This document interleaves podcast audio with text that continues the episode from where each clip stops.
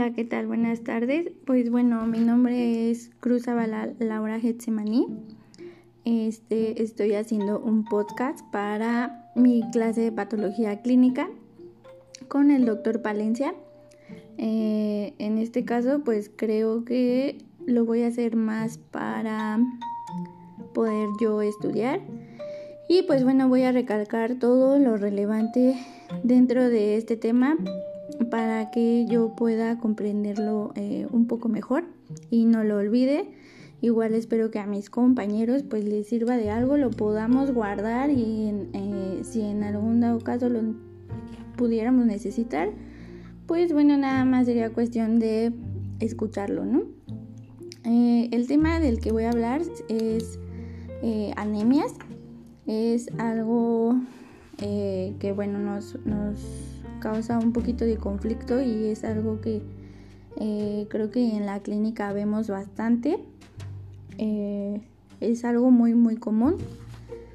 Y pues bueno, eh, la anemia es, su nombre lo dice, an es no existe, emia es sangre y pues como tal sería no existe sangre pero eh, aunque sea una mala clasificación o algún eh, o sea no es un buen nombre para este e, este término pues bueno es algo que se ocupa en, el mundo entonces sería un poco o muy poco probable que se le pudiera cambiar el nombre.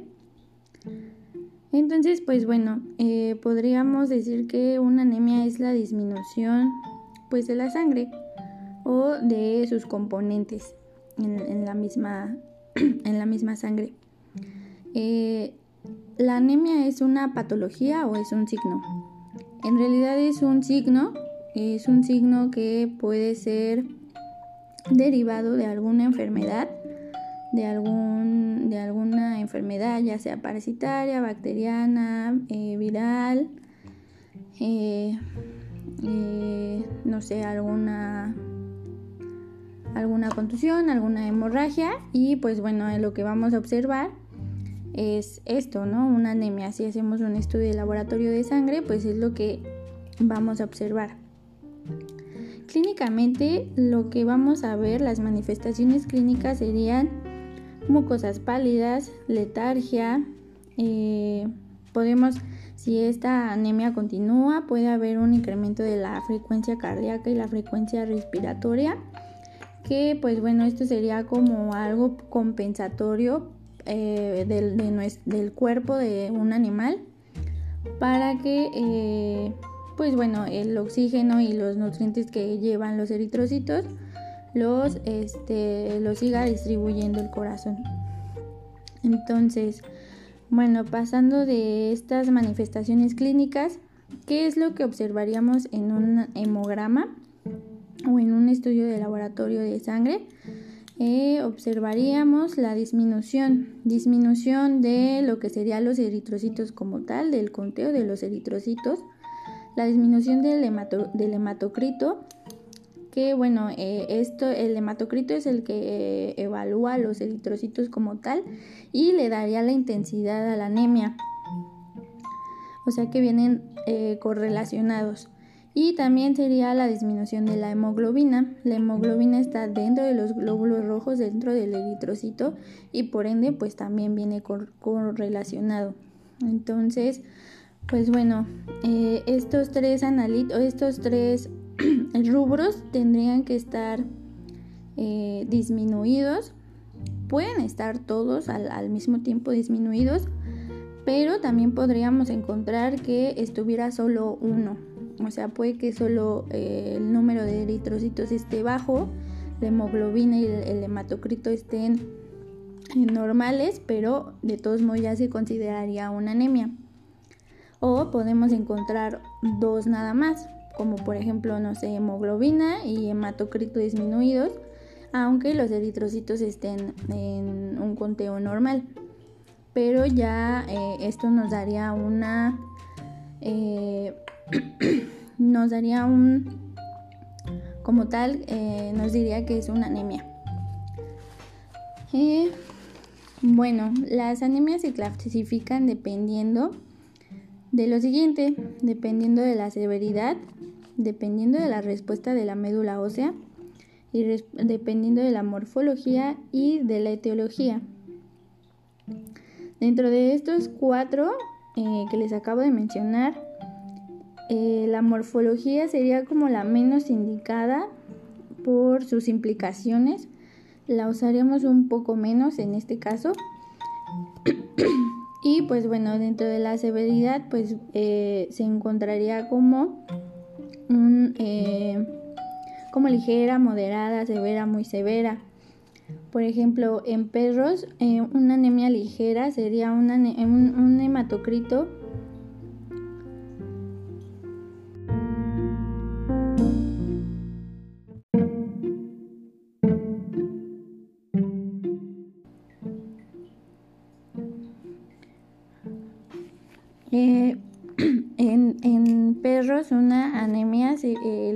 por así poner un ejemplo, sería un hematocrito de 0.30 a 0.37.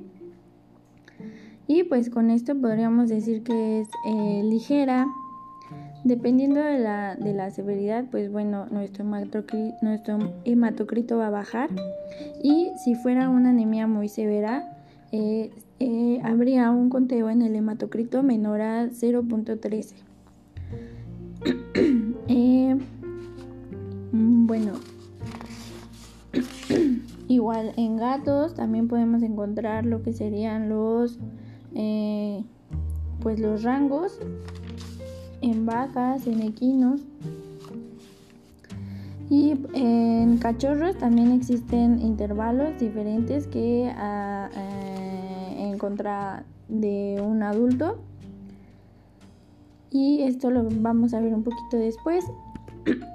en la siguiente clasificación, la respuesta de la médula ósea nos va a dar una clasificación como regenerativa o no regenerativa. Para que nuestra anemia sea una, una eh, anemia de respuesta regenerativa, tendríamos que encontrar hallazgos de regeneración. Estos hallazgos serían los siguientes. Anisocitosis, policromasia, hipocromía, remanentes nucleares, puntilleo basófilo, eritrocitos nucleados y por lo menos los primeros tres que serían anisocitosis, policromasia e hipocromía por lo menos deberían de estar presentes para que nosotros podamos observar una respuesta de la médula ósea. Si estos no se encuentran presentes, ninguna de estos eh, hallazgos de regeneración, pues nuestra, nuestra eh, respuesta en médula ósea no sería regenerativa. Y pues bueno, a todos los pacientes o a todos, sí, a todos los pacientes con anemia se les hace un conteo especial de reticulocitos, que bueno, los reticulocitos son eh, precursores de los eritrocitos en médula ósea, lo que nos van a indicar que hay una regeneración. Y lo que se hace es una cuenta absoluta en donde pues bueno eh, esto nos va a dar eh, eh, exactamente si es regenerativa o no este conteo de reticulocitos se hace mediante una tinción supravital en donde tenemos que poner un, una, referencia de 1 a 1 de sangre y uno de tinción supravital se tiene que homogenizar esta, esta mezcla y se deja reposar 10 minutos a 37 grados centígrados. Se realiza un frotis sanguíneo y pues bueno, en este frotis lo que tenemos que hacer es contar mil eritrocitos, eh, mil eritrocitos y contar el número de, de reticulocitos que encontramos en estos mismos mil eritrocitos. Entonces, eh, manualmente se puede hacer lo que sería, lo que tendríamos que hacer es ocupar 10 campos en donde contemos 100 eritrocitos y cuántos, cuántos reticulocitos encontramos en esos 100. Tendríamos que hacer el conteo total y eh, bueno, dependiendo del número de reticulocitos encontrados, tendríamos que, por ejemplo, hacer una multiplicación con respecto al número de eritrocitos que se encuentran en la sangre. Por ejemplo, si encontramos 60 reticulocitos, tendríamos que multiplicarlo, por ejemplo, por un número al azar, eh, no sé, por 6.5 por 10 a la 9 eh, sobre litro de eritrocitos y nos daría un, un, número en específico de estos reticulocitos y ese sería nuestro conteo absoluto con este conteo, pues bueno, podríamos decir si es regenerativa o no.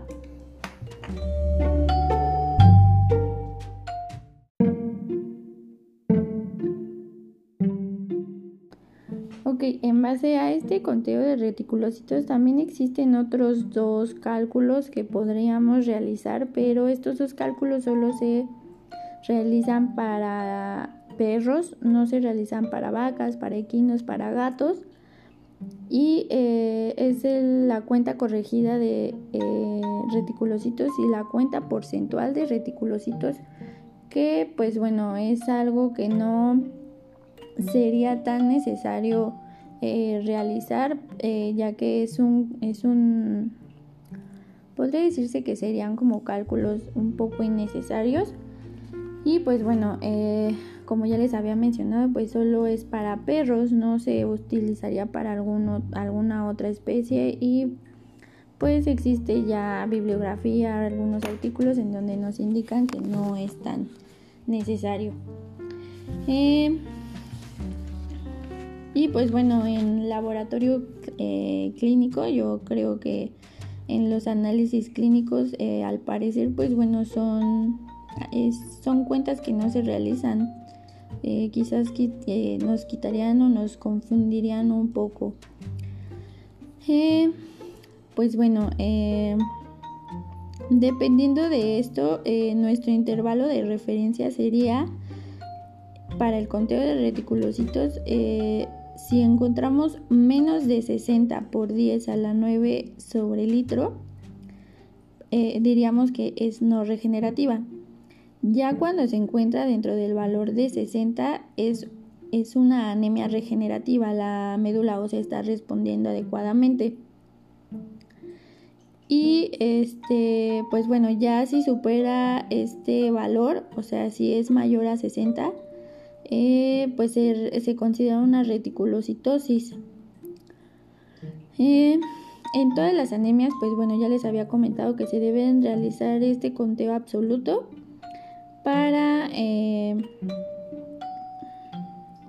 eh,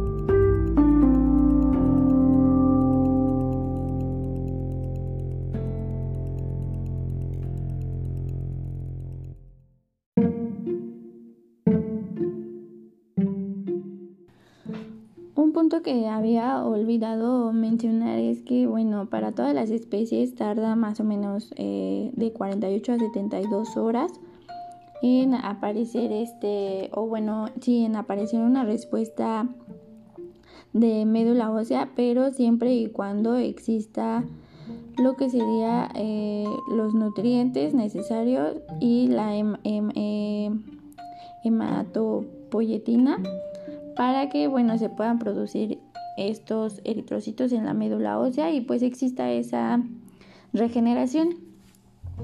En gatos normalmente eh, ellos liberan reticulocitos puntillados o puntatas con, bastante normalidad y eh, bueno tendríamos que contar en este caso pues eh, los reticulocitos agregados o para diferenciar en gatos que sí haya una respuesta.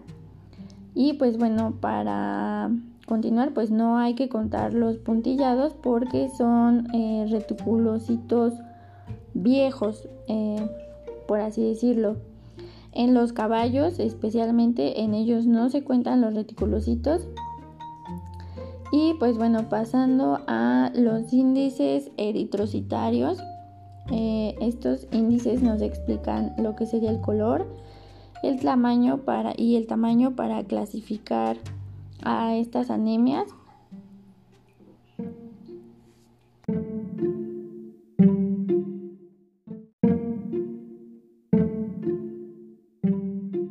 Continuando con la clasificación, dependiendo de las etiologías o de las causas de estas anemias, eh, es la primera de estas clasificaciones sería un eh, mecanismos o causas por hemólisis o pérdidas agudas. Y pues bueno, estas dos únicas causas o dos únicas etiologías son eh, regenerativas, francamente, y se consideran que son anemias macrocíticas normocrómicas. Dentro de una anemia hemolítica eh, se puede considerar algunas causas como la leptospira y la leucemia y estas serían eh, hemólisis inmunomediadas. Ahorita les platico un poco. Y para los caballos sería la anemia infecciosa equina.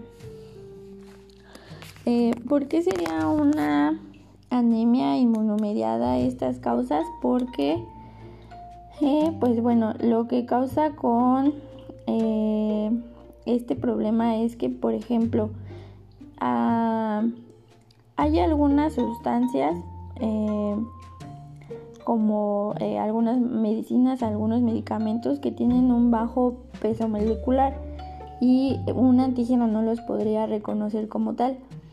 Pero si existiera una hemólisis extravascular aumentada, lo que haría es que, por ejemplo, si damos sulfas y hay un aumento de albúmina, esta sulfa y esta albúmina se unirían haciendo una molécula con un peso, eh, o sea, formando un, una, una molécula con un peso molecular elevado y pues esto causaría que se reconociera por un antígeno. Entonces el antígeno que probablemente se eh, lo reconocería sería una IgG y se estarían depositando en los eritrocitos. Y esto causaría que el eritrocito eh, sufriera una hemólisis.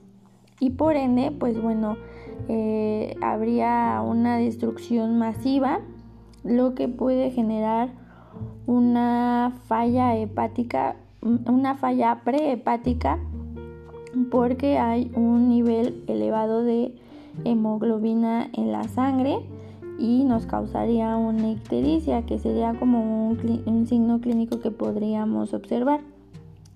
También lo que podríamos observar eh, elevado, aparte de la ictericia, serían los sólidos totales, porque pues bueno, se generaría una inflamación. Y pues bueno, eh, esta hemólisis también se puede generar por un incremento eh, extravascular oxidativo o algo que oxide, por así decirlo, a los eritrocitos de una manera que se forme una destrucción masiva, como por ejemplo el, ajo, la cebolla, el acetaminofén. Y lo que causaría sería eh, como tal la oxidación de la hemoglobina y causaría cuerpos de Heinz. Y pues bueno, esto haría que aumentaran un 10% y se formaran este, estos cuerpos de Heinz eh, volviendo a los eritrocitos eh, incapaces de eh, llevar los nutrientes y el oxígeno que se necesita. La otra etiología podría ser una hemorragia aguda en donde pues bueno si existe esta hemorragia aguda eh, el cuerpo tendría que responder adecuadamente a esta, a este pequeño problema en donde pues bueno es más fácil que la médula ósea eh, sea regenerativa porque sería algo bastante rápido y pues obviamente si se trata al perro eh, rápidamente en, en, urgencias pues bueno esa hemorragia podría detenerse y pues bueno la médula ósea generaría más eritrocitos para compensar la pérdida que hubo. Si en dado caso esta pérdida no es controlada, pues bueno, se volvería una hemorragia crónica y eh, probablemente la médula ósea, dependiendo de la cronicidad, pues la médula ósea no podría eh, darse abasto con la generación de nuevos eritrocitos y, no sería regenerativa. Eh, la, siguiente, la siguiente etiología, esta no sería regenerativa y sería una anemia microcítica hipocrómica por deficiencia de, hierro, por, por pérdidas, por ejemplo, en los perros y en los más, más en los perros que en los gatos, al amamantar, pues bueno, eh, la, la, mamá está dando sus reservas de hierro y pues es posible que no tenga ese eh, nutriente para seguir generando este pues los eritrocitos después sería la hemorragia crónica y como ya les había comentado no es regenerativa es una anemia microcítica hipocrómica en donde se detecta pues poco hierro y al trabajar con poco hierro se hace un poco más pequeño el eritrocito y pues por ende hay menos hemoglobina porque no se está generando. Este es un proceso paulatino y progresivo y dependiendo de la hemoglobina, de la cantidad de hemoglobina que se encuentra en, el eritrocito sería la gravedad. Podría pasar de ser microcítica normocrómica y eh, seguir siendo, seguir a terminar siendo hipocrómica. O sea que puede ir de ligera a moderada y pues realmente eh, este tipo de anemia sería un poco difícil que llegara a ser severa.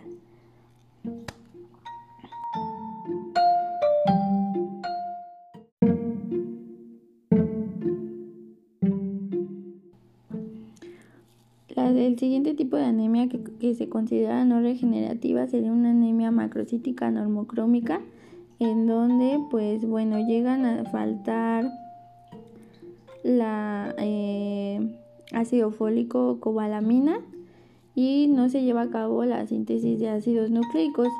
También puede verse afectado el metabolismo de la urea y por ende vamos a experimentar un, un incremento del amonio que se llama hiperamonemia y esto puede causarnos algunos signos clínicos, eh, clínicos neurológicos. Si llegan a faltar este, estos nutrientes, eh, las células se van a mantener de un tamaño grande porque pues bueno estos nutrientes lo que hacen es que eh, por así decirlo hacen pequeña a la célula o la hacen de un, de un tamaño estándar y si no se van a mantener de ese, de ese tamaño y pues bueno eh, nos causarían este tipo de anemia eh, alguna otra etiología puede ser la leucemia viral felina y pues causa que haya macrocitos en los gatos son células eh, estromales en médula ósea o células madre se replican y ocasionan que no haya una disminución en el tamaño. La siguiente anemia es una anemia normocítica normocrómica no regenerativa y es la más frecuente. Y esta se da por la disminución en la producción de eritrocitos. Esa es una etiología o una causa. Y puede ser esto externo a la médula ósea o interno a ella puede ser por un fallo primario o un fallo secundario. Y eh, eh, la primera sería por una insuficiencia renal crónica que esto sería un problema secundario ya que no hay eritropoyetina y eh, también sería un problema multifactorial en donde pues bueno el catabolismo de la urea de la creatinina están elevados y su catabolismo nos va a dar una, una azotemia elevada.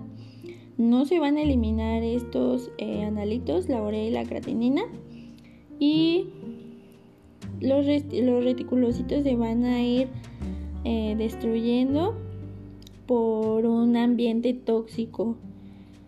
Entonces, este, pues bueno, esa sería la explicación. Igual se puede considerar como ligera, moderada, severa.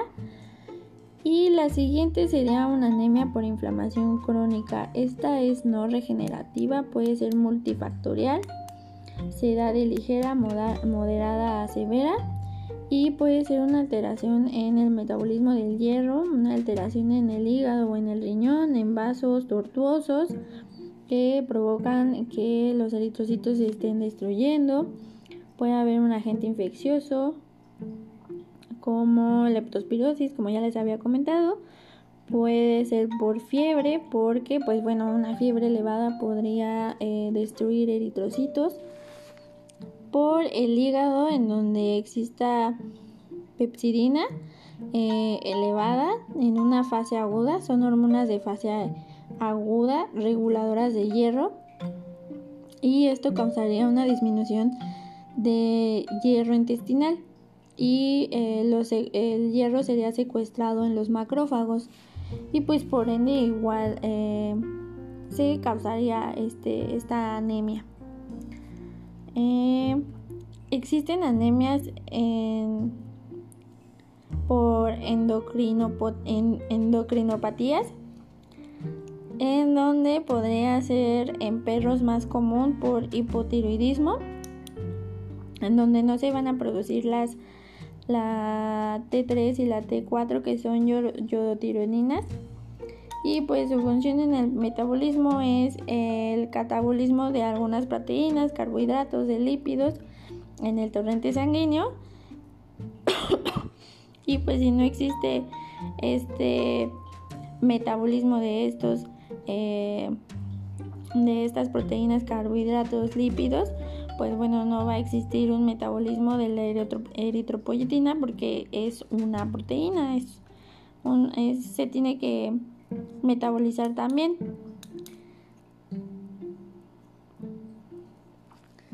Eh, dentro de estas, eh, de esta clasificación por endocrinopatías existe la diabetes mellitus que es muy frecuente en el perro y pues bueno eh, en esta afección pues no se produce insulina con normalidad y puede existir una, hipoglucemia. Por ejemplo, en el tipo 1 de, diabetes mellitus se destruyen células B que son inmunomediadas y puede dar una pancreatitis crónica y esta pancreatitis pues causar la anemia. En el tipo 2 la insulina es resistente y no hay, buena, no hay una buena interacción entre estos, entre los glucocorticoides y pueden ser endógenos y se provocan cuerpos de Heinz en donde el estrés es oxidativo, lo que causa los cuerpos de Heinz, eh, lo que causa la anemia hemolítica. Esta anemia sí es regenerativa, pero igual si se mantiene esta inflamación eh, puede pasar de ligera a moderada y eh, pues bueno pueden existir en, este, en la diabetes pueden existir tanto anemia regenerativa como anemia no regenerativa y la última sería anemia por hipertiroidismo, que es bastante común en los gatos. Puede ser por tirotoxicosis, eh, un aumento de, de, hormonas que, que aceleraría lo que sería el metabolismo basal de las células, dañando el hígado, el riñón. Y pues igual nos provocaría cuerpos de genes, estrés oxidativo y pues bueno, estos eritrocitos no funcionarían adecuadamente causándonos la anemia. Igual puede pasar de leve a moderada y a regenerativa.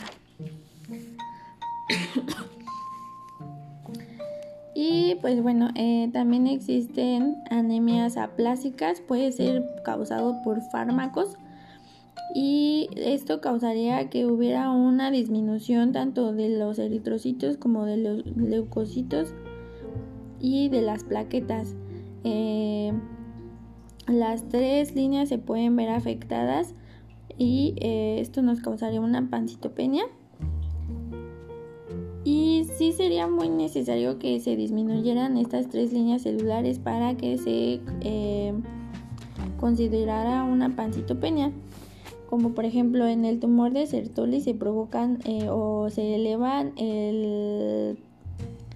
la producción de estrógenos y eh, pues esto hace que no haya un buen metabolismo y este nos causaría este, este problema, este, esta anemia plástica. Eh, también algunos otros agentes infecciosos como la erliquia, eh, afecta directamente a la célula madre pluripotente y es bastante común o es muy susceptible el pastor alemán. Entonces eh, nos causaría también este problema, esta aplasia. Y por último, pues bueno, las anemias mielocíticas. Y esta se da por sustitución de tejido hematopoyético en lo que sería la médula ósea por fibrosis, por alguna neoplasia, como por ejemplo una leucemia, por una inflamación y por una metástasis.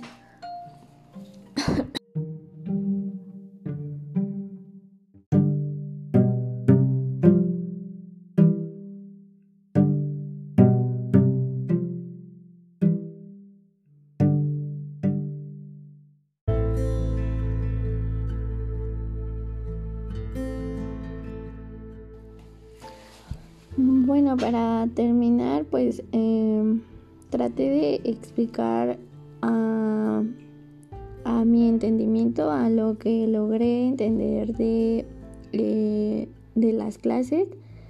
Eh, me pareció bastante interesante el tema, ahora lo comprendo muchísimo más. Me, creo que es, me es más fácil leer un hemograma y pues bueno, rápidamente ya puedo decir e identificar si es una anemia, qué tipo de anemia, si es regenerativa, si no es regenerativa. Y pues en base a los signos clínicos pues puedo decir por qué se está dando la anemia y lo puedo identificar y quizás eh, eso nos me ayude a mí bastante a eh, pues como clínico pues a formar un criterio y pues a dar un tratamiento eh, pues bueno, eh, creo que eh, no fue tan cómica ni tan divertido mi podcast porque pues bueno, lo, hice yo sola y no había como tanta interacción.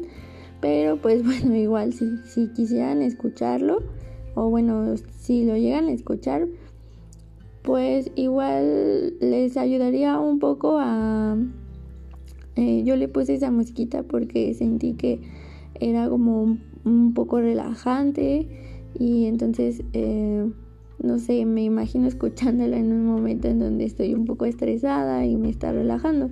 Entonces espero que les agrade eh, mi podcast. Creo que sí me alargué un poquito tratando de explicar este pues todos los procesos. Pero pues eso fue todo. Muchas gracias.